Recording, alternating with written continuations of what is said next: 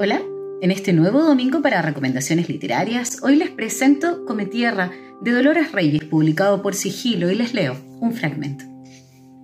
Nunca más, mamá y yo. Entra, la tapan, oreja en tierra, miro. Todavía puedo respirar. Pensé que no, que las costillas se me hundían arañándome los pulmones. Guardo en pesadillas el sonido de ese lugar, un desperdicio de dolor y pestilencia. Hasta el sol me confunde, me sangra en la piel caliente y los ojos ardidos como si me hubiesen echado ácido luchando por no llorar.